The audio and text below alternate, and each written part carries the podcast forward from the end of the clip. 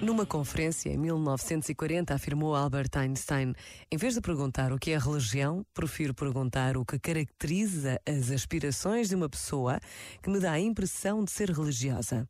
Uma pessoa que é religiosamente iluminada parece-me alguém que, utilizando as suas melhores capacidades, se libertou das grelhetas dos seus desejos egoístas e está preocupado com pensamentos, sentimentos e aspirações a que se agarra devido ao seu valor universal. Este momento está disponível em podcast no site e na app.